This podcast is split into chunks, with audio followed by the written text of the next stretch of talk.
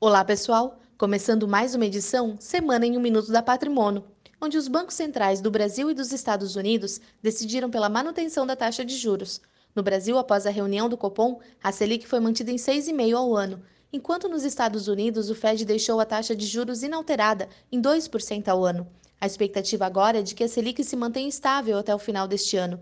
Já para 2019, a maioria dos economistas apontam que a taxa de juros deve chegar a 8%.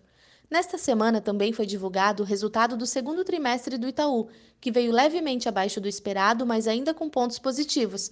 Lá fora foi a vez da gigante Apple divulgar o seu balanço, extremamente positivo, se tornando a primeira empresa a valer um trilhão de dólares. Com o feito, ela passou a valer mais do que todas as empresas com ações na Bolsa Brasileira, que somadas chegam a 847 bilhões de dólares. Estas foram as principais notícias dessa semana. Um ótimo final de semana e até a próxima sexta-feira.